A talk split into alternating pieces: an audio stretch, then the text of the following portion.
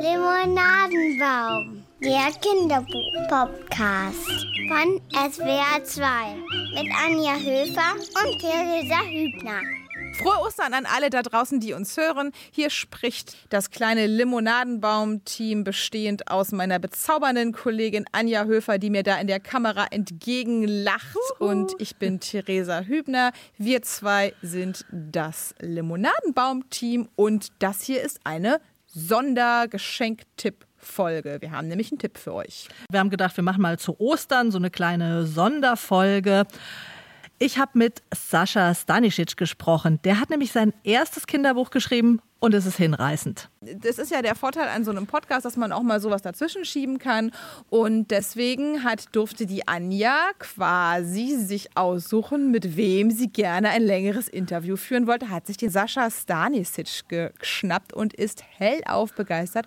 Und wir dachten, mhm. ja, wir legen euch dieses Interview über das Kinderbuch, wo man den Sascha auch sehr gut kennenlernt, einfach mal so ans Herz. Wir veröffentlichen auch das noch ein bisschen vor Ostern damit ihr in letzter Sekunde in der Buchhandlung eures Vertrauens den Osterhasen unterstützen könnt, dort das Buch bestellen könnt und in den Stiefel, wollte ich gerade sagen, äh, unter, den, unter den Osterstrauch quasi legen könnt, zusammen mit dem Häschen. Ja, da passt es nämlich super hin. Es ist auch wahnsinnig schön illustriert in so ganz knallbunten Farben, richtig leuchtend. Passt also gut zu den bunten Ostereiern. Ah. Vielleicht noch ein Wort kurz zu Sascha Stanisic, sehr erfolgreicher Autor. Herkunft hieß ein großer Titel. 2019 hat er dafür den Deutschen Buchpreis bekommen, also Erwachsenenbuch. Da erzählt er autobiografisch von seiner Herkunft aus Bosnien und wie er dann mit 14 Jahren nach Heidelberg gekommen ist. Und jetzt hat er eben sein erstes Kinderbuch geschrieben, das heißt Hey, hey, hey, Taxi.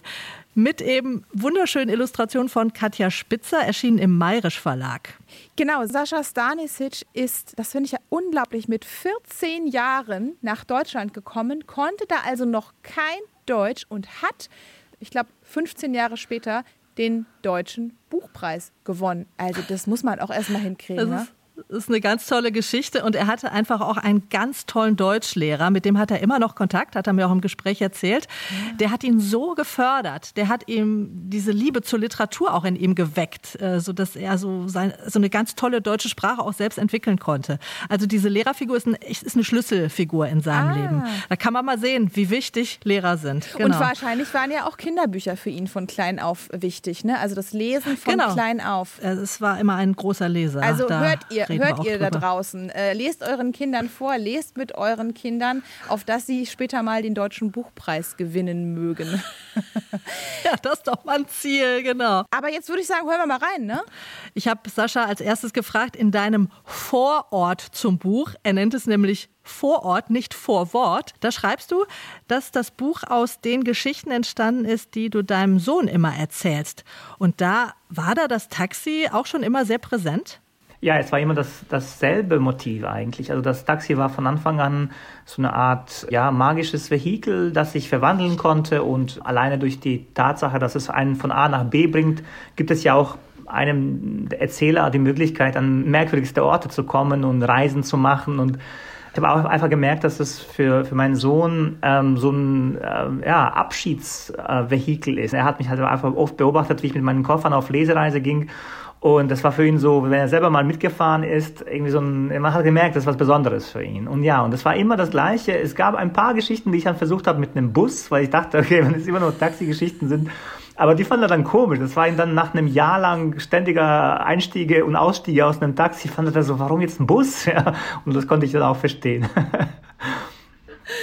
Ja, also das sind ähm, 28 äh, herrlich absurde Geschichten, die immer auch den gleichen Anfang haben, nämlich hey, hey, hey, ich steige in ein Taxi und dann geht's los. Die üblichen Naturgesetze, die Physik, das wird alles souverän außer Kraft gesetzt in dem Buch. Es wird geflogen, es gibt Zeitreisen, die Taxis sind manchmal ein riesiger Käse gesteuert von einer Maus oder man sitzt plötzlich im Taxi auf dem Klo, das findet meine Tochter, die ist fünf, ganz toll. Oder man ist plötzlich unter Piraten Piraten oder im Mittelalter. Die ging es überhaupt nicht darum, das, was gelernt wird in dem Buch, schreibst du in dem Vorort. Aber was sollen die Geschichten bei den Kindern auslösen? Was war dir wichtig?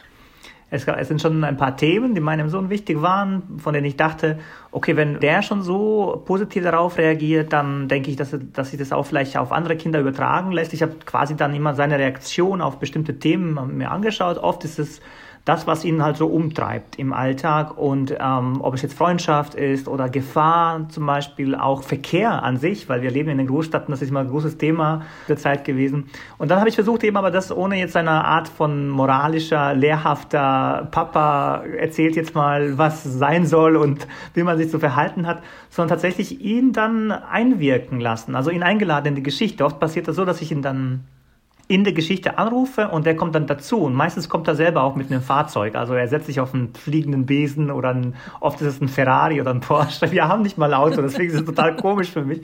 So, und dann dachte ich mir, okay, also an dieser Stelle hat er die Geschichte so verändert, dass man zum Beispiel eine Aufgabe gelöst hat, indem man, äh, ich denke an diese Giraffe mit dem kurzen Hals, dass man die Aufgabe löst, indem man die Angst des Protagonisten oder in dem Fall der Protagonistin äh, so ein bisschen durch positives Zureden äh, löst. Also der, es war seine Idee, dass die Giraffe doch mal was vorsingen sollte. Sie hat Angst, was zu singen, weil sie so einen kurzen Hals hat und so. Und dann dachte ich mir, aha, okay, also positive Zusprache. Und jetzt formuliere ich es natürlich jetzt als Erzähler nicht so, ja, liebes Kind, jetzt musst du natürlich immer deinen Freunden gut zureden, damit sie ihre Ängste überwinden, sondern versuche das eben szenisch zu lösen. Und das ist bei sehr vielen solchen Themen ähnlich. Manche sind aber wirklich total ohne jeglichem Hintergrund. Also da geht es wirklich nur darum, dass ein Einfall so bis ins Absurdeste gekostet wird. Dann, dann sind halt die Ampeln, sind dann halt nicht mehr Ampeln, sondern Gemüse. Und genau, Zeitreisen hast du ja auch schon erwähnt. Das ist etwas, was ich gemerkt habe, das interessiert meinen Sohn. Er mag diese Anwesenheit in der Gegenwart einer anderen Zeit. Und äh, das versuchen eben für andere Kinder auch schmackhaft zu machen. Plötzlich ist man in einer Kutsche und dann ist man eben im Mittelalter. Das dachte ich, oh, das könnte so eine Art Einladung sein für die Eltern, mit ihren Kindern aus solche Reisen zu unternehmen. Es scheint ja irgendwie etwas daran zu sein, was die Kinder, also mein Kind interessiert. Ja, die Kinder werden ja auch in dem Buch ganz stark einfach mit einbezogen. Man kann in einen Dialog treten. Diese Passagen sind dann ja auch kursiv gedruckt. Da gibt es dann Fragen oder auch Einwände. Man kann dem Kind auch direkt einfach eine Frage stellen. Es wird richtig aufgefordert zu reagieren und mitzumachen bei dem Buch. Ne? Ja, absolut. Und das war, das ist natürlich wirklich ein Bruchteil davon, wie wir das machen. Also wie Nicola und ich das machen. Ich wollte das so ein wenig wie eine Art Beispiel verstanden haben. Also dort, wo diese kursiven Setzungen sind, so eine Art ja, Metakommentar eigentlich hier, wende dich an das Kind, meine Hoffnung ist natürlich, dass die Eltern oder Großeltern oder die Vorleser und Vorleserinnen das so für sich auch einnehmen und weitere solche Fragen äh, sich überlegen. Also, dass die Geschichten so ein bisschen fluide sind. Also, dass, dass das nicht jetzt unbedingt an der Stelle die Frage sein muss. Wir haben, glaube ich, ein Beispiel Sehnsucht. Weißt du überhaupt, was Sehnsucht ist? Das ist eine Frage, die, die ich meinem Sohn zwar tatsächlich gestellt hatte, aber ich habe das Gefühl, vielleicht gibt es ältere Kinder, die wissen schon, was Sehnsucht ist. Und außerdem möchte ich gerne, dass die Eltern das machen. Es ist so eine Art kleine Falle, weil welches fünfjährige Kind weiß schon, was Sehnsucht ist. Man hat es vielleicht gehört, aber so genau weiß man es vielleicht noch gar nicht. Und ich will das, dass die Eltern in der Not kommen, das erklären zu müssen. Weil ich finde, das so ein, so ein konstruktives Miteinander indirekter Art. Ich als jetzt Vor, also so Vorlagengeber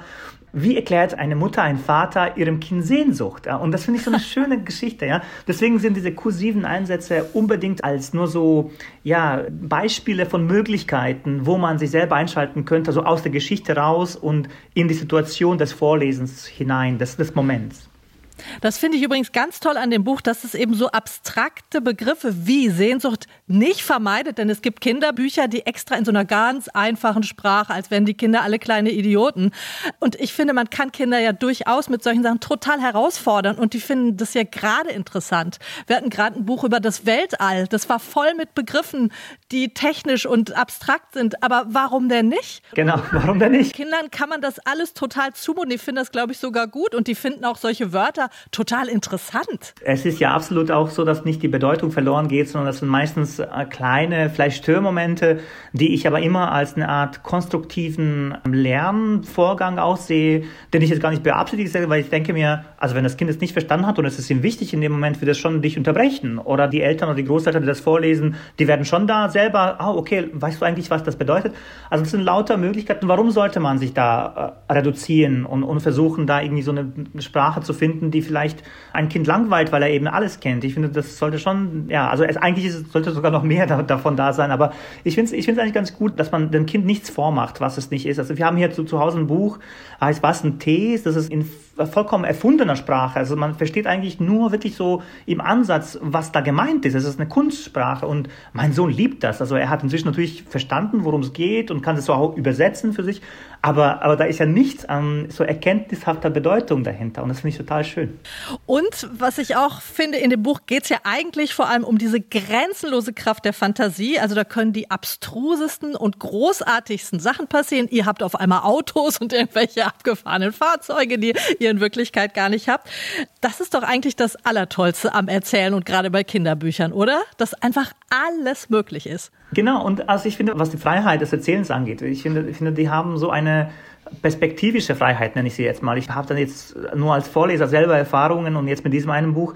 Perspektivisch meine ich, man kann sich und, und das Kind in eine Art und Weise die Welt sehen lassen, die ungewohnt fremd und, und vielleicht aber auch neuartig und interessant ist ohne das andere zu betonen. Also äh, ob es jetzt die Giraffe, die wir schon erwähnt haben, ist oder, oder irgendwelche Käfer oder eben Piraten, die aber ungewöhnliche Piraten sind, weil sie lieber Kaffee und Kuchen auf dem Schiff essen, als irgendwelche Abenteuer zu erleben.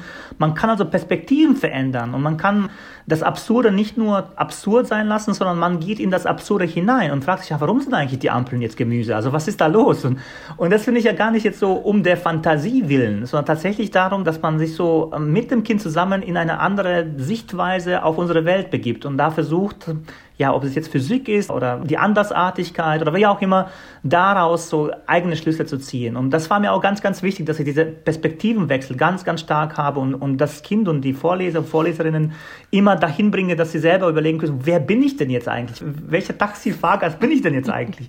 Was erzähle ich denn hier?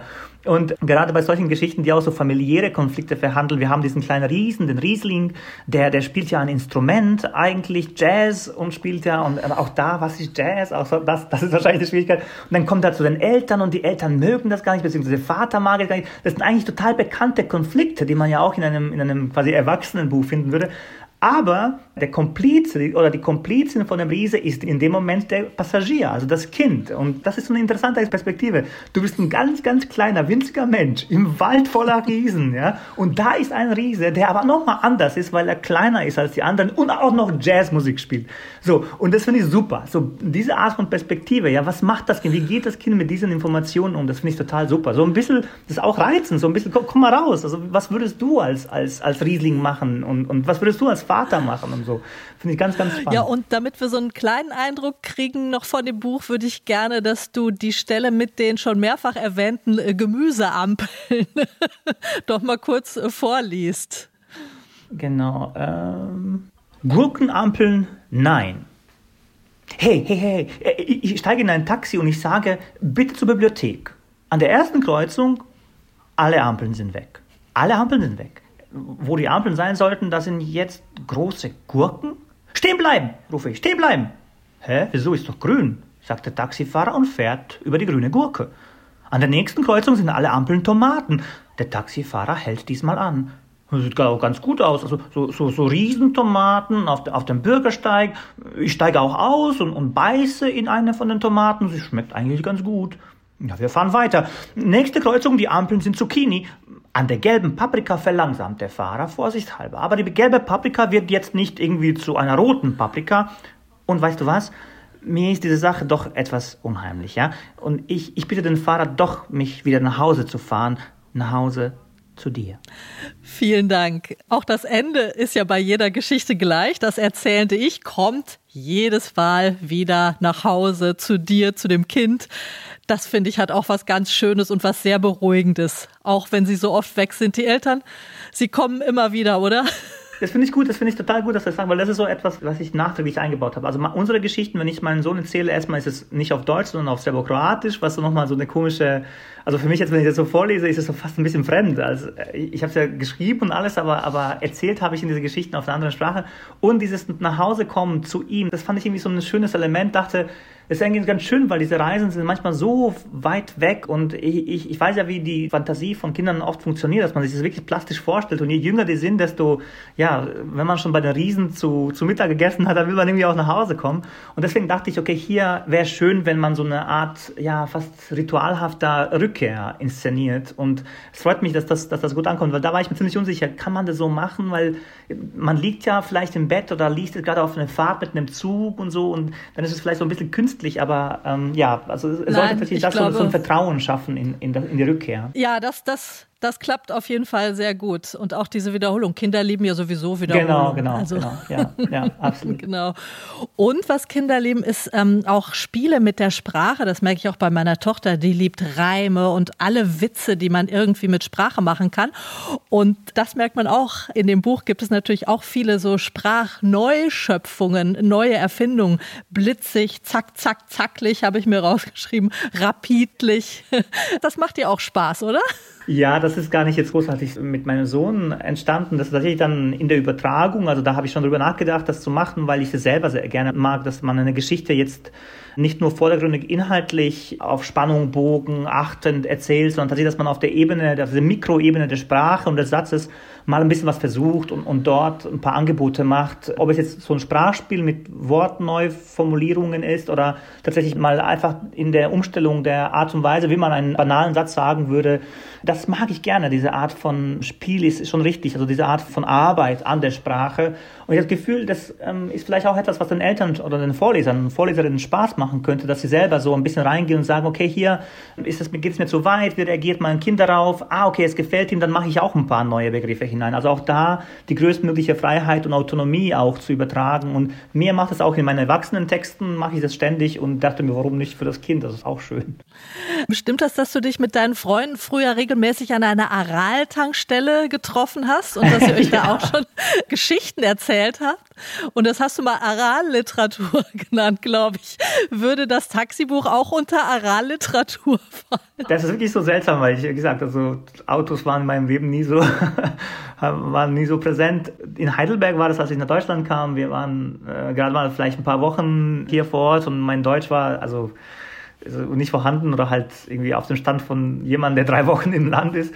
Und dann habe ich ein paar Leute aus, dem, aus der Nachbarschaft kennengelernt, die selbst Migranten waren und die haben mich so ein bisschen äh, unter ihre Fittiche genommen auf die positivste Weise. Mir einfach ja so ein Gefühl gegeben, okay, du bist zwar hier irgendwie, ihr habt nichts, genauso wie wir nichts hatten, als wir hergekommen sind. Und einer der Treffpunkte war eben diese Aral-Tankstelle, die halt am Rande von diesem Wohngebiet war, irgendwie so zwischen den Welten. Nach unten ging es Richtung Autobahn und da waren wir so ja, mangels vielleicht eines gesunden Jugendzentrums oder wie auch immer, hat sich das so für ein, zwei Jahre als Treffpunkt etabliert. Und wir haben uns da vieles erzählt. Man kam so zusammen nach der Schule oder je nachdem, in welchem Zustand man gerade war. Und es waren so 14- bis 18-Jährige, die halt so rumhingen, bevor man irgendwo hinging, Training oder was auch immer.